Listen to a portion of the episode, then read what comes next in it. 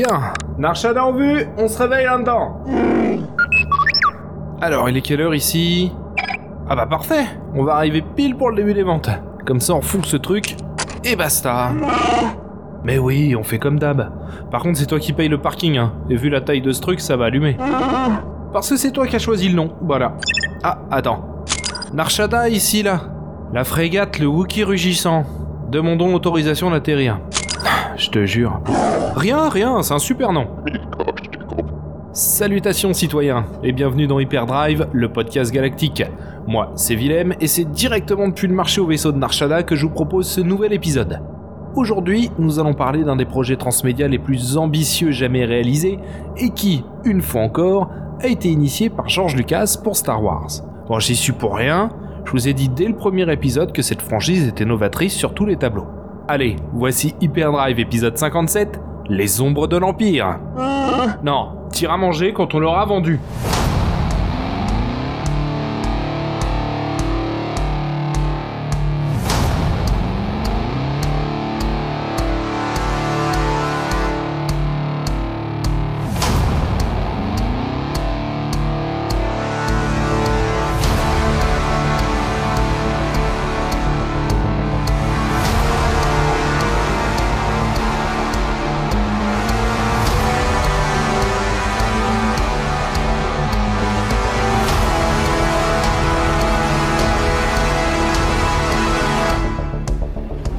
Frégate à vendre, excellent état, à part quelques traces de blaster dans le hangar. Sinon, franchement, tout roule. Ah, salutations, citoyen. Je vois dans tes yeux que t'es pas homme à passer à côté d'une bonne affaire. Absolument, elle est comme neuve. Un fier vaisseau dont tu seras content. Pour pièce Euh. Ah, si tu veux, mais sinon il est déjà assemblé, hein. Il y a juste à démarrer à partir avec. Et pourquoi t'achètes pas directement des pièces ailleurs alors? Si, si, si, je vends, pas de souci. Il manque 2 zéros là. À moins que tu veuilles juste acheter les essuie-glaces. Ouais, mais qui tente n'importe quoi n'a rien non plus, hein. Allez, j'aime bien ta capuche, alors je vais faire un effort. 200 000. Vendu Allez, à boule. Oula, oula Attends, attends, attends, attends. Pas de cash, pas de vaisseau. Tes gars n'y touchent pas tant que je suis pas payé, hein. C'est ça, vas-y, on t'attend. Lorsqu'on a une conversation avec un fan de Star Wars, l'univers étendu, désormais estampillé Star Wars Legends, est un sujet qui revient forcément sur la table à un moment. Ce qui peut d'ailleurs avoir tendance à agacer ceux qui n'ont jamais lu une œuvre liée, ou une de celles qu'il ne fallait pas lire. Pourquoi un tel engouement sur un matériel souvent considéré comme du roman de gare, ce qui n'est pas nécessairement péjoratif, voire carrément du simple merchandising destiné à vider les poches des fans en manque de contenu? Si on peut se poser légitimement la question concernant le nouvel univers étendu, dont les œuvres réellement intéressantes dans leur fond ou bien écrites dans leur forme sont, je trouve, trop rares pour foncer tête baissée, les œuvres estampillées Star Wars Legends sont offertes, durant leurs 40 ans d'existence, de véritables moments de grâce pour des millions de lecteurs à travers le monde. C'est vrai pour les romans, mais aussi pour les comics, car si vous écoutez régulièrement ce podcast, vous le savez, au dernier recensement qui datait de 2014, Star Wars Legends se composait de plus de 300 romans et 400 comics. Évidemment, sur une telle quantité proposée, il y a des choses plus heureuses que d'autres. Mais certaines œuvres sont devenues réellement cultes, ce pour de très bonnes raisons. Des personnages bien écrits et bien caractérisés, des enjeux forts, qu'ils soient personnels ou qu'il s'agisse du sort de la galaxie, ou des tons et genres marqués, allant du roman de guerre au polar noir en passant par des récits politiques, de braquage ou même du pur space western. C'est ça, Star Wars Legends, mais nous y reviendrons dans une série d'épisodes dédiés. Au milieu de tout cela se trouve un projet d'ampleur sorti dans les années 90, porté par Lucasfilm évidemment, dont l'ambition marquera les fans pour longtemps. Mais une fois n'est pas coutume, laissez-moi vous planter le décor. Nous sommes en 1995, et si la trilogie originale est derrière nous, elle continue de faire de plus en plus d'émules à travers ses diffusions à la télévision. Les comics publiés dans les années 80, édités aujourd'hui par Delcourt sous le nom Star Wars Classic, a pris fin au profit d'œuvres plus modernes, mais aussi plus sérieuses dans leur développement et leur cohérence. De leur côté, les romans fleurissent dans tous les sens, et ce pour une raison, le succès inédit d'une trilogie littéraire, La Croisade Noire du Jedi Fou, écrite par Timothy Zahn en 1991. c'est le déclencheur du développement de l'univers étendu de Star Wars tel que nous l'avons connu jusqu'au rachat de Lucasfilm. Avec la trilogie de Zan, cet univers étendu est désormais pris au sérieux, autant par les fans que par George Lucas lui-même. Désormais, ce dernier offrira des romans et comics multiples, formant autant que faire se peut un tout cohérent, sans reboot, ni relaunch, ni multiverse. Et les essais suivants se sont avérés concluants. De nouveaux romans ont été publiés entre 91 et 95, parmi lesquels la cultissime trilogie de l'Académie Jedi ou encore la trilogie corélienne. Au total, 22 romans sont sortis en 5 ans, pas tous publiés en France évidemment, mais qui se vendent comme des petits pains. C'est aussi le cas des comics édités par Dark Horse, où le récit Dark Empire fonctionne bien, tout comme des dizaines d'autres qui ne seront pas publiés en France avant des années, voire pas du tout, et qui se vendent également par palette. De leur côté, les jeux vidéo cartonnent également. Le début des années 90 nous propose des Rebel Assault, des Star Wars X-Wing, et le prédécesseur de Jedi Knight, Dark Forces, offre déjà des heures de fun à qui souhaite dégommer du Stormtrooper. Bref, malgré quelques ratés, l'univers étendu de Star Wars surfe sur le succès, remplissant au passage les poches de Lucasfilm et de ses différents satellites, tout en offrant du divertissement de qualité à ses légions de fans. Comme quoi, c'est chose possible. George Lucas a conscience de ce succès. Il faut dire que les romans et comics auront rapporté à Lucasfilm quelques 1,8 milliard de dollars entre 1977 et 2012. C'est six fois moins que les jouets, certes, mais c'est pas une poignée de crédit non plus. Cet engouement vient peut-être aussi du fait que le dernier Star Wars sorti au cinéma a plus de 10 ans et que le fan cherche désespérément quelque chose à se mettre sous la dent. Et ça tombe bien puisque Lucas travaille sur une édition remasterisée qui sortira deux ans plus tard, en 97, sur les écrans de cinéma et bien sûr en VHS. Un bon moyen de renouveler l'engouement des fans pour la franchise, mais aussi pour tester le travail numérique en préparation pour la prélogie Star Wars sur laquelle il bosse depuis déjà 3 ans. Bref, avec cet engouement pour l'univers étendu et la ressortie de la trilogie originale au cinéma, il y a quelque chose à faire pour donner aux fans de quoi satisfaire leur insatiable attente de l'épisode 1 et de tester le pouvoir réel de ces récits étendus, tout en leur donnant envie de retourner au cinéma voir ces films qu'ils ont poncés sur VHS. Et une fois encore, George Lucas ne va pas faire les choses à moitié en proposant un récit original en roman, en comics et en jeux vidéo, décliné via tous les vecteurs de merchandising habituels, figurines, cartes à collectionner, maquettes de vaisseaux et j'en passe beaucoup. Un récit original qui pour la première fois depuis 77 va se passer pendant la trilogie, se glissant entre l'Empire contre-attaque et le retour du Jedi. Le nom de ce projet, Les Ombres de l'Empire. Bon, vous me direz que c'est pas la première fois. Eh bah si, car le récit n'est pas bêtement adapté du roman aux autres médias. En effet, pour chaque support sur lequel vous allez le parcourir, Les Ombres de l'Empire sera différent, chaque version se complétant. Le roman va nous faire suivre certaines péripéties, alors que le comics ou le jeu vidéo vous permettra de découvrir ce qui se passera pour un autre personnage au même moment, etc. Ainsi, l'œuvre globale des Ombres de l'Empire ne sera complète que si vous lisez le roman, le comic book et que vous jouiez au jeu vidéo, mais chacune de ces histoires tenant tout à fait debout seule. Rien ne vous oblige à tout acheter pour saisir les tenants et aboutissants de l'intrigue. Et si je vous dis que ce récit a été écrit en intégrant cette idée dès le départ? Ça c'est novateur, non Ah, t'as mis le temps Tout y est Bah faut dire qu'on se connaît pas, hein, excuse-moi de raconter. Ouais, ça m'a l'air bien. Il est tout à toi. Ah ouais, vous faites ça sur place carrément. C'est notre culture, hein. Vous vous en doutez, tout ceci ne s'est pas fait en 5 minutes. Et la première pierre de cette grande construction sera un auteur, un habitué de la SF, en littérature, mais aussi via d'autres supports. On se tourne alors vers un homme, Steve Perry. Inconnu des fans de Star Wars, franchise pour laquelle il n'a jamais collaboré avant, on a pourtant tous déjà pu voir ou lire son travail auparavant.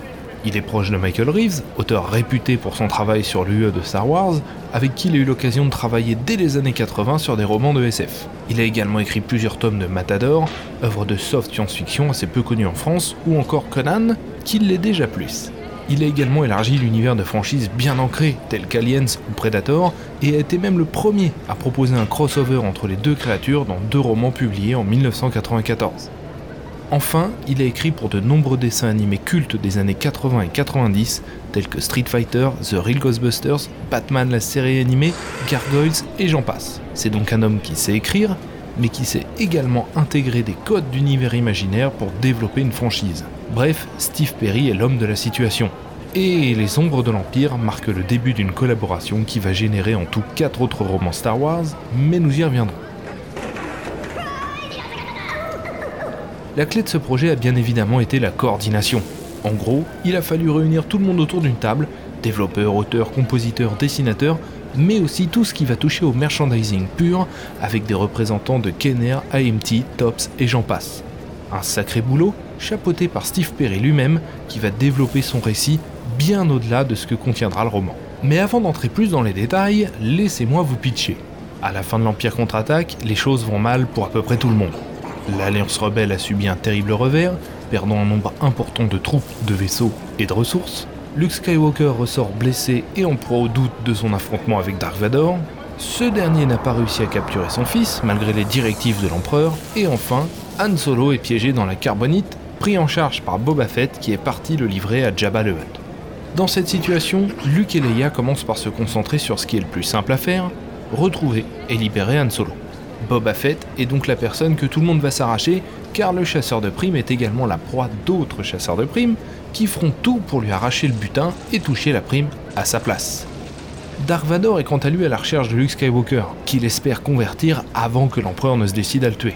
Car c'est le deal de départ auquel on assiste dans l'Empire contre-attaque. Il sera notre allié ou il mourra. Mais Vador n'est pas le seul à être proche de l'empereur. Un Fallen, le prince Caesar, un riche homme d'affaires ayant fait fortune dans le transport, est proche de ce dernier. Or, c'est aussi le chef du Soleil Noir, l'une des plus grandes organisations criminelles de la galaxie. Et Caesar n'a qu'une envie, nuire à Vador. Pour cela, il recherchera également Luke Skywalker pour le tuer. De leur côté, Luke et Leia vont s'offrir les services d'un mercenaire pour les aider dans leur tâche, Dash Rendar. Un corélien roublard, grande gueule, plus inconscient que courageux, c'est un ami d'Han Solo qui a également un compte à régler avec l'Empire. Voilà, c'est sur cette base que démarre l'aventure des ombres de l'Empire, et en fonction de l'arc qui vous intéresse, vous choisirez votre média.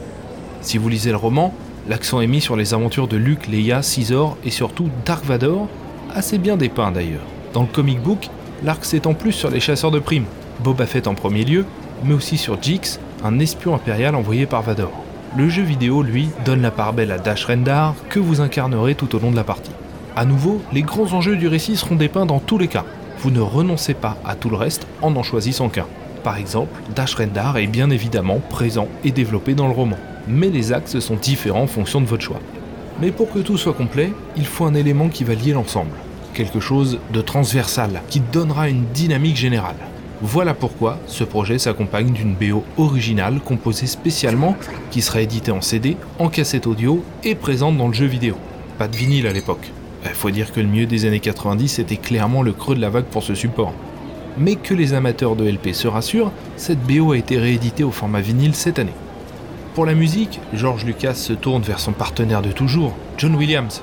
Mais ce dernier est sous l'eau, la décennie 90 étant la plus prolifique du compositeur, qui travaillera en tout sur 20 films, 6 concertos, 4 célébrations et glanera 3 Oscars au passage.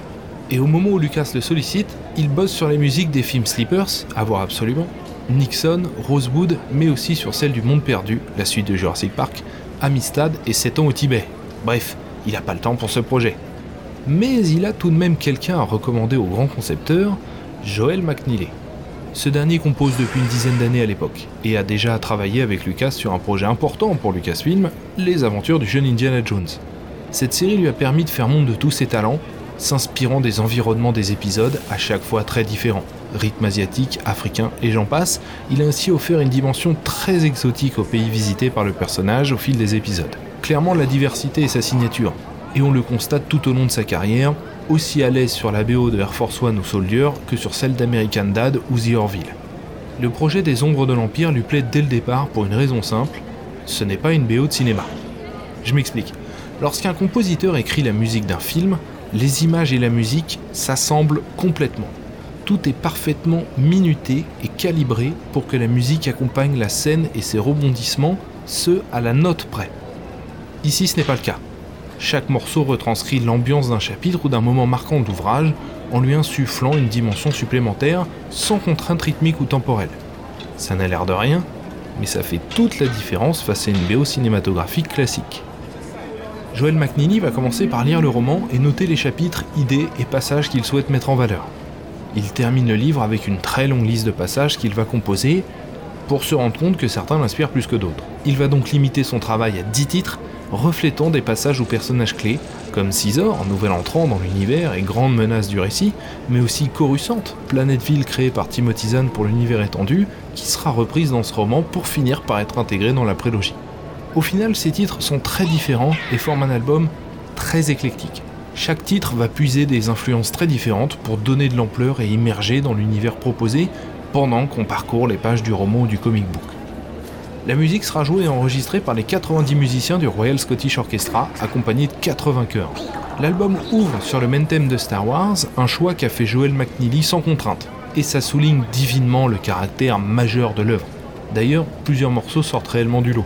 Imperial City, par exemple, nous présente Coruscant et démarre comme un vaisseau qui approcherait doucement de la planète, se révélant au fil des minutes, nous montrons une planète-ville riche, rutilante, mais aussi martiale, implacable, un peu mystique, bref, inquiétante. Le thème Caesar est également très bien réalisé. Ce dernier est un Fallen, qu'on pourrait imaginer comme un croisement entre l'humain et le lézard.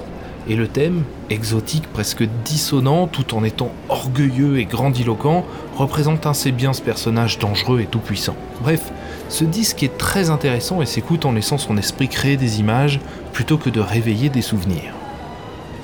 Chose rare pour l'époque, le support est l'un des premiers NNCD à être commercialisé, à savoir un CD de musique contenant également des données.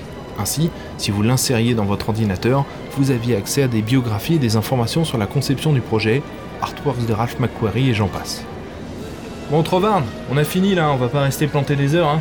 On va boire un verre, c'est moi qui paye. Concernant le jeu vidéo, c'est bien évidemment Lucas Arts qui va le développer et l'éditer. Il sortira en 96 sur PC et N64. Il s'agit d'un jeu d'aventure à la troisième personne où le joueur incarne Dark Rendar évidemment, et ce dernier est plutôt fun. Bataille à pied, en snowspeeder, en cargo corélien, en jetpack, en motojet et j'en passe, on s'amusait bien et on sentait que les bases de Dark Forces 2, Jedi Knight, sortant l'année suivante, étaient posées. Et pour l'époque, le jeu offrait de véritables moments de grâce. C'est ainsi la première fois qu'un joueur pouvait participer à la bataille de Hoth en 3D à bord d'un vaisseau par exemple. Bon, faut l'admettre, le jeu était loin d'être évident et le gameplay assez exigeant, même en niveau intermédiaire, chaque erreur s'avérait bien souvent fatale. La durée de vie pour un jeu d'une dizaine de niveaux était assez bonne, proposant de refaire chacun d'eux indépendamment pour collecter des challenge points, offrant des bonus tels que nouveaux vaisseaux, etc. Information importante, quiconque terminait le jeu pouvait, s'il restait devant son écran jusqu'au bout, voir une scène additionnelle absente du roman ou du comics et pourtant très importante. Beaucoup de lecteurs ignorent encore cette information capitale sur la fin du récit, qui est un peu capillotractée, mais qui, rien que pour ça, vaut le coup de se renseigner sur le sujet, mais je n'en dirai pas plus, citoyen. Bon, je vous cache pas que le jeu n'a pas très bien vieilli, les mécaniques sont devenues assez laborieuses, ce qui est sans doute la clé de la difficulté du jeu d'ailleurs mais vous pouvez encore le trouver sur PC pour pas grand chose, ou chercher cette information importante présente à la fin du jeu sur YouTube. Le succès des Ombres de l'Empire est certain, même s'il ne dépasse pas vraiment la sphère du fandom pour le roman. Steve Perry travaillera de nouveau sur Star Wars en proposant trois ouvrages qui sont parmi les plus recherchés par les fans sur le marché secondaire, les deux ouvrages MedStar qui traitent des guérisseurs Jedi pendant la guerre des clones, et Death Star, coécrit avec Michael Reeves, qui se rapproche plus du recueil de nouvelles ayant toutes pour point commun de traiter de l'étoile noire. Bref, vous l'avez compris, Les Ombres de l'Empire est un projet très ambitieux et qui, de par son ampleur, n'a jamais été reproduit depuis, que ce soit pour Star Wars ou quoi que ce soit d'autre. George Lucas dira sur le projet un film sans le film, mais c'est au final bien plus que ça. C'est un véritable projet transmédia qui s'émancipe de la simple déclinaison multi-support pour proposer autant de versions que de supports et ça fait toute la différence. Car si des jeux tels que The Old Republic ou Knights of the Old Republic nous ont offert leur lot de comics et de romans, ces derniers sont arrivés bien après le succès avéré de ces jeux. Quant aux simples adaptations, on croule littéralement dessous, que ce soit pour les films, les comics ou les jeux vidéo. Les Ombres de l'Empire étaient de son côté un pari comme seul George Lucas savait les faire. Sortir romans, comics, jeux vidéo et produits dérivés en une seule vague, proposant chacun un prisme différent d'une même histoire, bref, jouer la carte à fond, une fois encore. Et face à cela, une question subsiste. Les ombres de l'Empire est-elle une œuvre canon ou légende? Honnêtement, la canonicité de Star Wars époque George Lucas restait floue, quoi qu'on en dise. Je résume, mais tant qu'une œuvre n'entrait pas en conflit avec ce qui était développé dans les films, on la jugeait canon. Sauf que personne ne jugeait vraiment de cela et que George Lucas faisait ce qu'il voulait de toute façon. C'est plus subtil que ça évidemment, mais en gros l'idée était là. Avec la décanonisation pure et simple de tout ce qui n'était pas un film ou une série par Disney, des choses sont devenues plus claires sur le moment, mais bien plus compliquées maintenant. Car aujourd'hui, des comics et romans sont canons, d'autres non. Des personnages de l'univers Legends, l'ancien univers étendu donc, ont été canonisés via des comics ou romans canons, mais l'œuvre dont ils sont issus ne l'est pas. Le grand amiral Throne est un personnage canon, la croisade noire du Jedi Fu n'est pas canon. Bref, c'est compliqué, on y reviendra. Mais Les Ombres de l'Empire a toujours été une œuvre à part, y compris pour George Lucas, qui a suivi de près son développement. Il a d'ailleurs rencontré Joel McNeely en personne pour lui proposer de faire la BO, pourtant Les Ombres de l'Empire a été déclassé comme le reste en Star Wars Legends. C'est dommage qu'un tel projet n'ait pas été intégré au nouveau canon. Cela lui aurait remis un coup de projecteur, déjà, d'autant plus que le roman, le comics et la BO se sont très bien vendus, ont été constamment réédités aux États-Unis, y compris récemment. Mais surtout, quand on pense que Star Wars Galaxy's Age, un land de parc d'attractions, est canon, on peut quand même se dire que c'est dommage.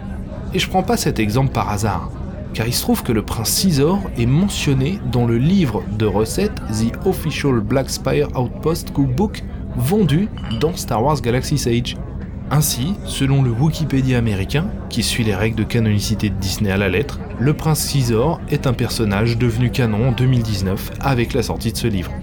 Bref, canon ou pas, Les Ombres de l'Empire est et restera, pour moi, un spin-off Star Wars de grande qualité que je vous encourage à lire ou à relire. Garçon, deux blasters. Non, le cocktail. T'as pas ça dans tes bases de données Vraiment? Bon bah pousse-toi, je vais le faire. Ah ouais? Et pour 50 crédits? Ah, je le savais.